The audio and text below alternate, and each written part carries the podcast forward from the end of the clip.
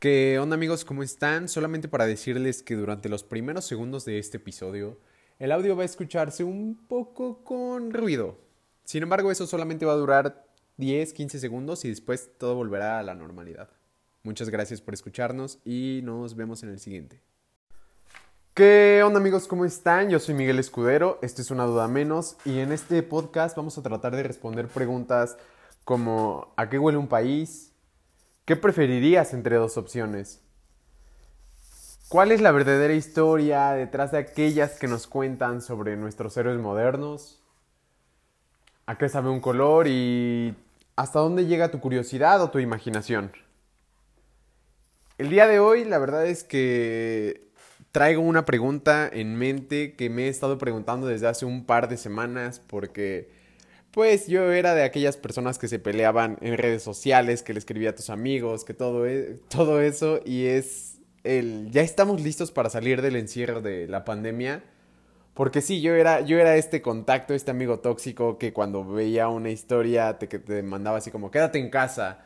Y de hecho decidí grabar este video porque justo ayer eh, una amiga publicó un, una historia en la que estaban pues en un lugar bastante público, eh, donde estoy seguro de que había bastantes personas y también estoy seguro de que en ciertas partes de ese local no toman para nada la sana distancia. Entonces, eh, pues sí, sí fui yo la persona que, que se puso de tóxico a contestarle y, y, y creo que también es el momento de yo preguntarme ya estamos listos, qué es lo que no estoy viendo, qué es lo que sí estoy viendo y que también hace falta algunas personas ver y pues justo que, se arme este diálogo para también llegar a conclusiones más chidas todos juntos, ¿no? Y miren, vamos a ponernos en contexto de, de todo esto, porque sí he estado viendo esas historias de, de gente que va pues a fiestas, a restaurantes, a bares, incluso salidas como muy locales o muy que uno pensaría que no tienen tampoco tanto de malo como idas, no sé, a andar en bicicleta o a pasear o a cosas así, pero a las montañas y pues eso no suena tan mal, ¿no? De hecho, ¿qué es lo que significa? Significa que pues nuestra sociedad está percibiendo pues un poco más de confianza entre todos nosotros, que ya vemos algo así como la luz al final del túnel. ¿Por qué? Porque Rusia ya sacó su vacuna, ya sacó de hecho la patente para segunda, su, su, segunda vacuna, me parece que Stanford ya había sacado otra, la UNAM con sus, sus científicos que realmente hacen trabajos excepcionales también ya ha empezado a lanzar noticias acerca de que eh, ya están desarrollando tratamientos positivos y todo. Y también está el otro lado, ¿no? En el que la enfermedad está cobrando cada vez más personas y también en el que hay casos que incluso después de haberse recuperado están volviendo a recaer y ¿qué significa eso? Que no sabemos nada de la enfermedad, ¿no? Entonces, vamos a ver el contexto nacional.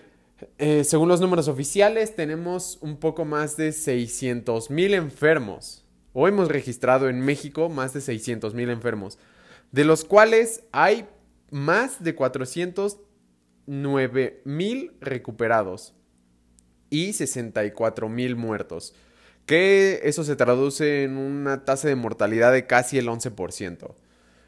Eh, pero también con una tasa de positividad de entre 38 y el 50%. ¿A qué nos referimos con esto?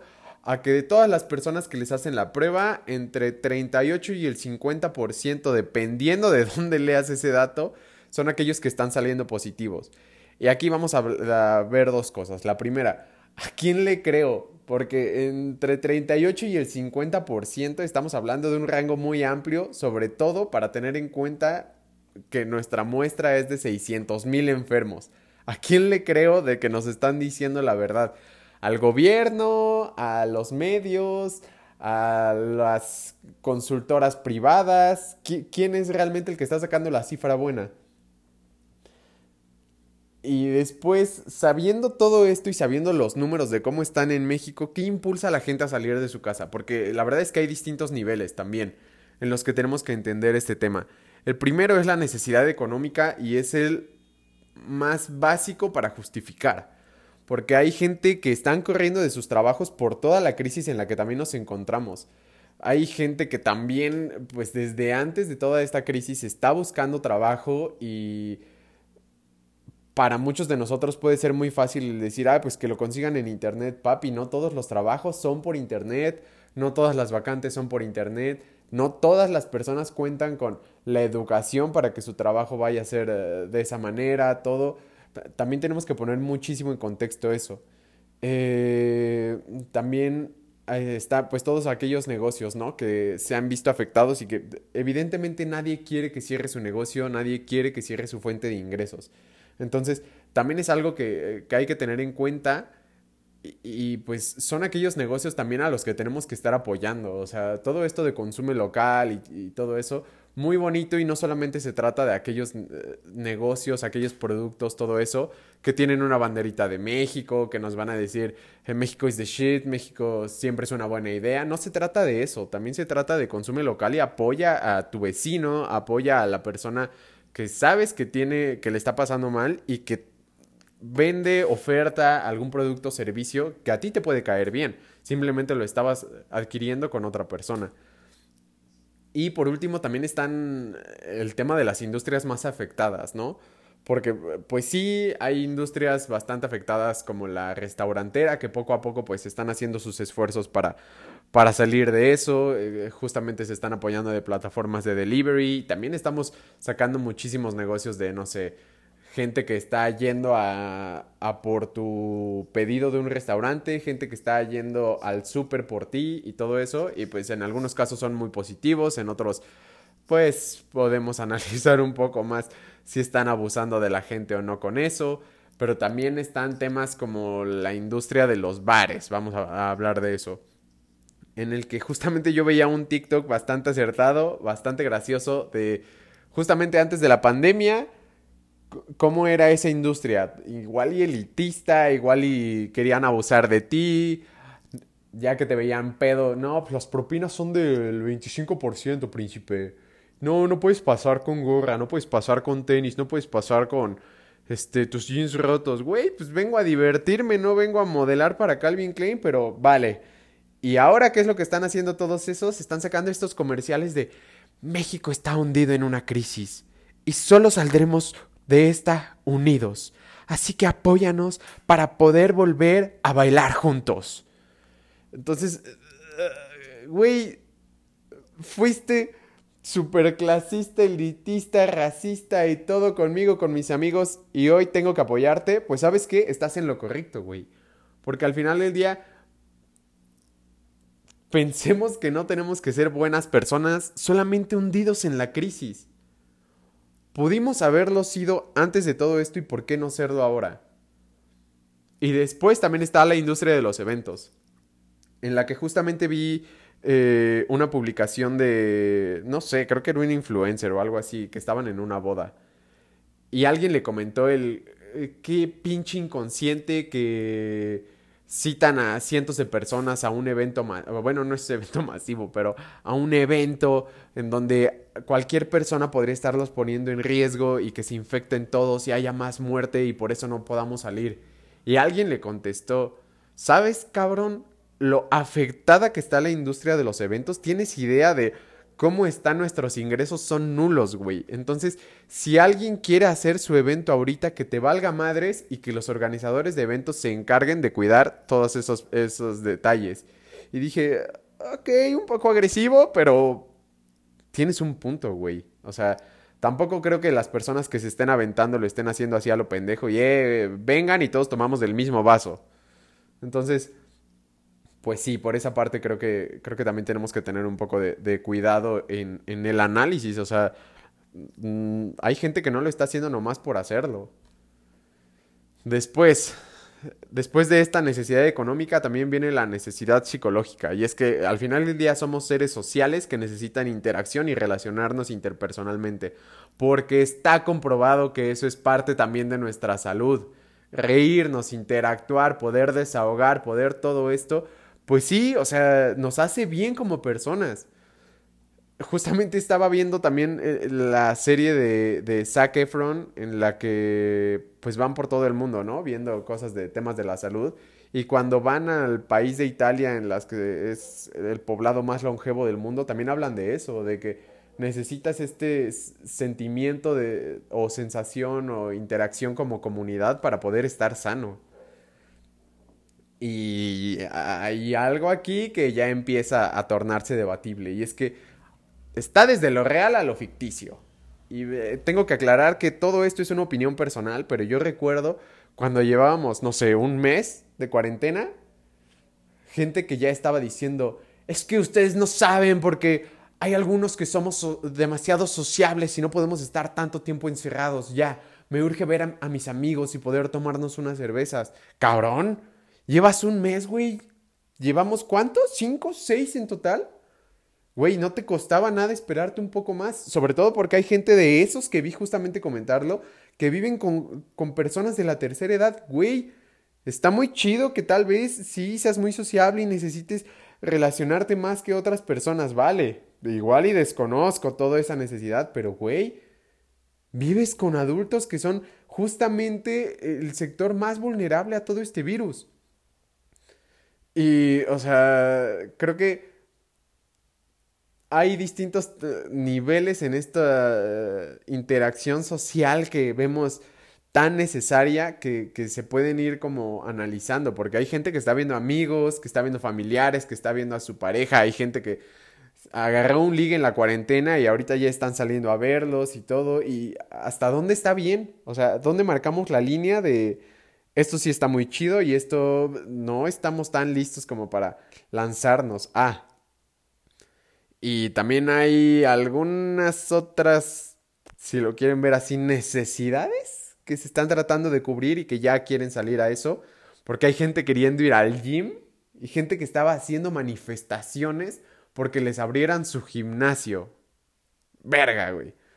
Creo que con lo que estabas pagando de tu mensualidad ya te pudiste haber comprado unas mancuernas, ya te pudiste haber comprado ligas, ya te pudiste haber comprado lo que quieras, ¿eh? Y yo sé que tampoco nos va a alcanzar para tener todos los aparatos del gimnasio y todo, pero güey, he visto a gente ponerse mamadísima desde su casa en esta cuarentena, y si no mamadísima en forma, entonces tampoco creo que el gym sea completamente la necesidad, ¿eh? Después hay gente queriendo ir a la iglesia y, o sea, no, no me malinterpreten, ustedes saben, o para aquellas personas que me conocen, saben que pues sí mantengo una relación con la fe y con todo eso, muy personal y muy a mi manera, pero la mantengo. Pero, güey, o sea, no sé, sé que hay versículos que, que hablan justamente como de que tienes que tener como pues esta sensación o esta comunidad al momento de comunicarte con Dios y todo eso. Pero no dudo que Dios te vaya a escuchar si estás haciendo tus plegarias, tus oraciones y tus rezos desde tu casa, ¿eh? Perdóname, pero no lo dudo. Y incluso, o sea, incluso hubo iglesias que ya estaban transmitiendo sus misas por redes sociales, güey. Mi familia viene de un pueblo en el que ni siquiera hay señal de teléfono y aún así la iglesia de ese pueblo ya transmitía sus misas para que la gente no se congregara en, la capilla y por eso pues pudiera haber más riesgos de contagio. Güey, en un pueblito en el que ni siquiera hay señal. Pero en las grandes ciudades, verga, güey, nos surge ir a la villa.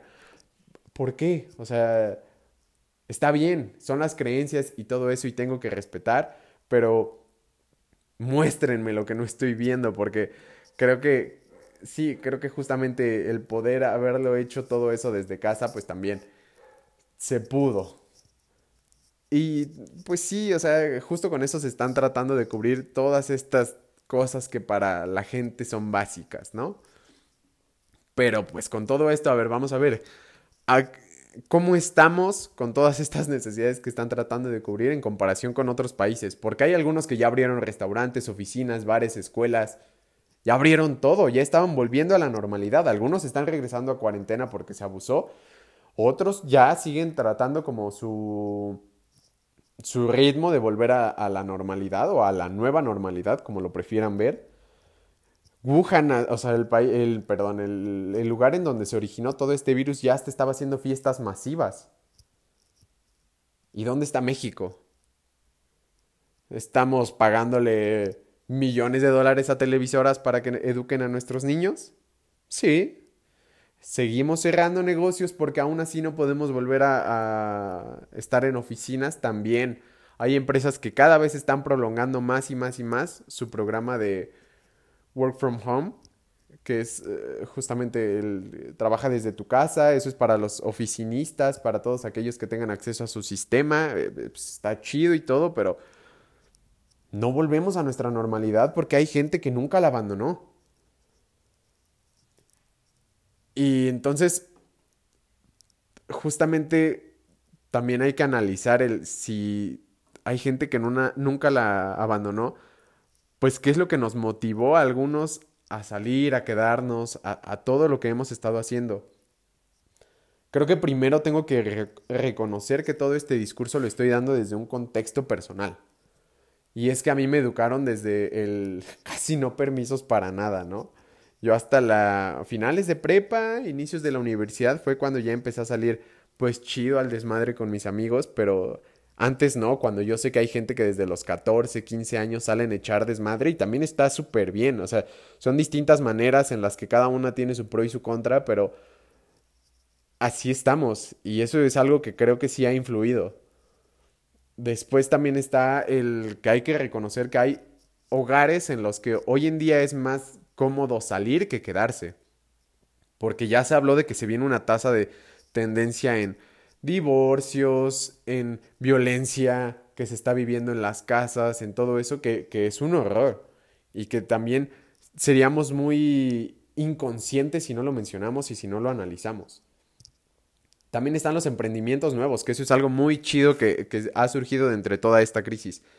Hay gente que en medio de todo esto vio la oportunidad y dijo, ¿por qué chingados no voy a hacer algo productivo de mi tiempo? Y voy a ayudar también a mi familia a, pues a salir adelante, ¿no? Del medio de la crisis. Y de nuevo también está el, tema económico y la necesidad, que hay gente que se las está viendo duras, se las está viendo negra y que no los, no los vamos a juzgar por, por salir, ¿no? Después también, eh, con todo esto quiero resaltar que pues hay distintas opiniones, percepciones y situaciones de todo esto, así que no es justo analizar solo pues lo que yo pienso, lo que yo siento, y por eso, pues pregunté, pregunté en redes sociales y esto es lo que me respondieron algunos, que se los quiero compartir.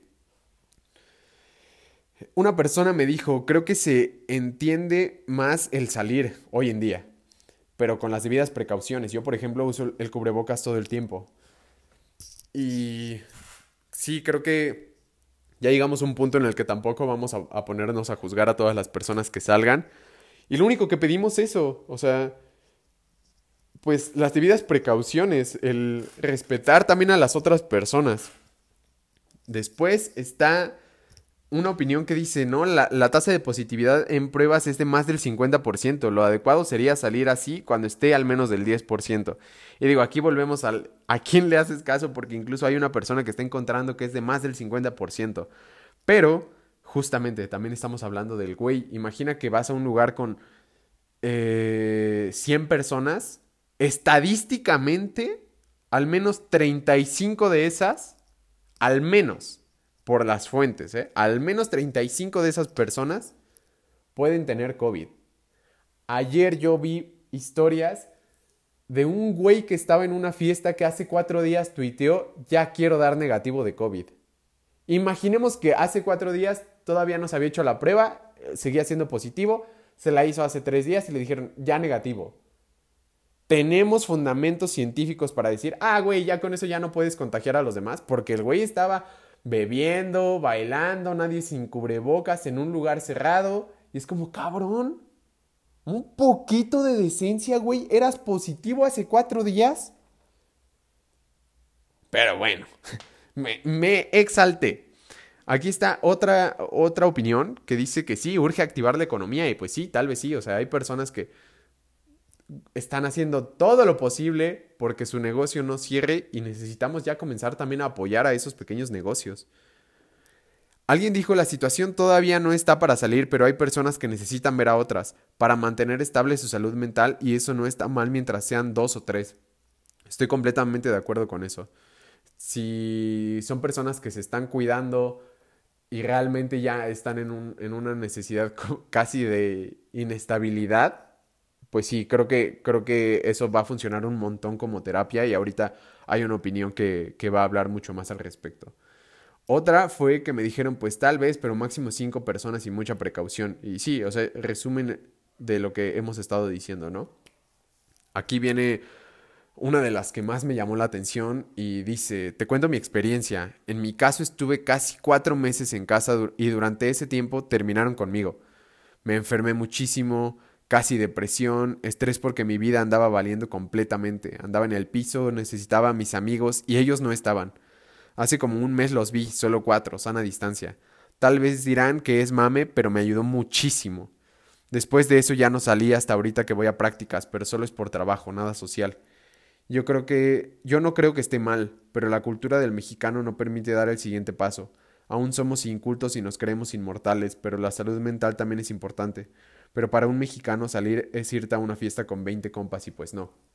Y sí, creo que también hay que contextualizar un poco esta opinión y es que conozco a algunos amigos, entre los cuales la persona que mandó esto, que han estado de intercambio en, en Europa y que dicen que ellos tuvieron 40 días de que ponías un pie afuera y la policía te, te detenía y te decía, ¿dónde chingados y con el permiso de quién?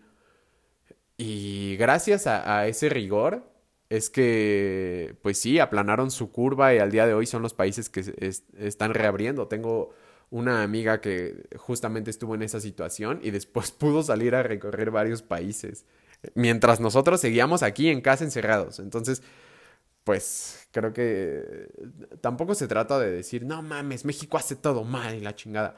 Pero sí se trata de decir, güey, eh, tal vez la estuvimos cagando un poquito como sociedad porque incluso había personas que, no mames, eso es invento, invento del gobierno, este, nos están rociando con aviones y con helicópteros, que según es el pesticida, pero es el virus, güey. Y todos estos audios que salieron y de gente que se lo quería, que es como de, güey, ¿le preguntaste a tus huevos si te dijeron que Simón o de dónde salió eso?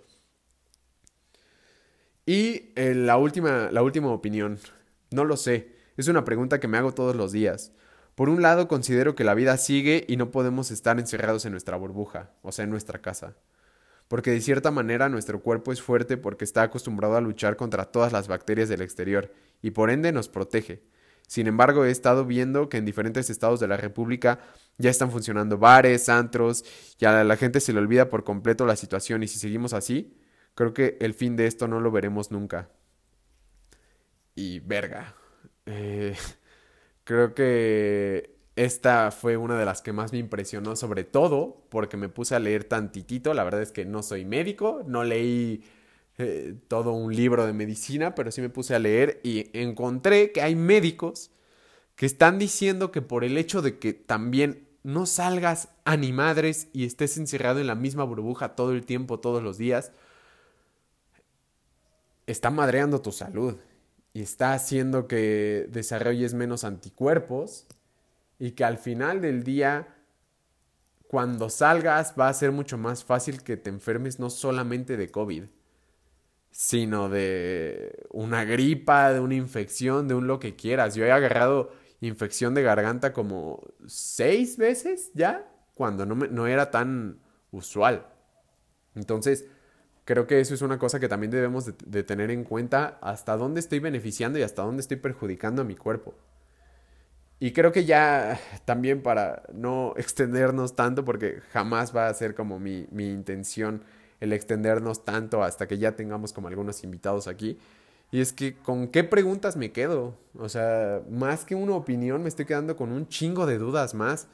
Y es, ¿En dónde debo pintar mi línea? ¿Cómo sé si hay una salida que sea buena o mala? ¿Y cómo juzgo mi entorno o mi contexto para salir? Porque digo, para empezar, si vives con gente que es eh, como del eh, rango de personas que es más fácil, pues no solamente que se enfermen, sino que sea mortal, pues ahí ya estás pintando, o ya deberías de pintar una línea.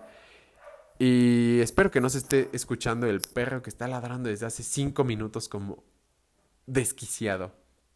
Pero bueno. Y después, creo que también una de las, de las cosas que, que con las que deberíamos de juzgar nuestro entorno es, güey, voy a ir a un lugar con quienes se están cuidando, porque vi a algunos compas que iban a, a salir a una fiesta en la que dijeron, eh, güey, todos nos hacemos la prueba este, justo antes de, de la fiesta para que pues no nos pongamos en riesgo. Y alguien durante esa semana estuvo subiendo casi diario historias en distintas fiestas con distintas personas y después ese día dijeron, eh, qué pedo, ya nos vamos a ver el rato. Sí, ya se hicieron la prueba. Nadie se la hizo. Y está bien, los que fueron, porque supe que esa persona no fue, eh, los que fueron, pues no, hasta donde yo sé, y prefiero quedarme ahí en el hasta donde yo sé, no habían estado saliendo y pues qué chingón.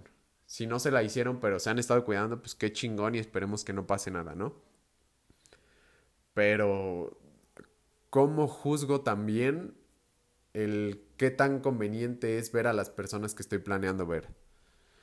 Después, otra duda con la que me quedo es cuándo será suficiente del encierro o cuándo hay que volver a salir y qué es lo que va a pasar después. Y al final estamos listos para ver luz al final de este túnel interminable llamado encierro. Pues no lo sé. Lo que sí sé es que esto va un poquito para largo, otros meses más, que debemos de cuidarnos y que debemos de ser muy conscientes, no solo de manera personal, sino como sociedad. Yo solamente quiero agradecerte por haber escuchado este episodio y despedirme deseando que pues tal vez hayas logrado contestar esa pregunta que tal vez tú también tenías y si no, que nos vayamos con un chingo más por responder.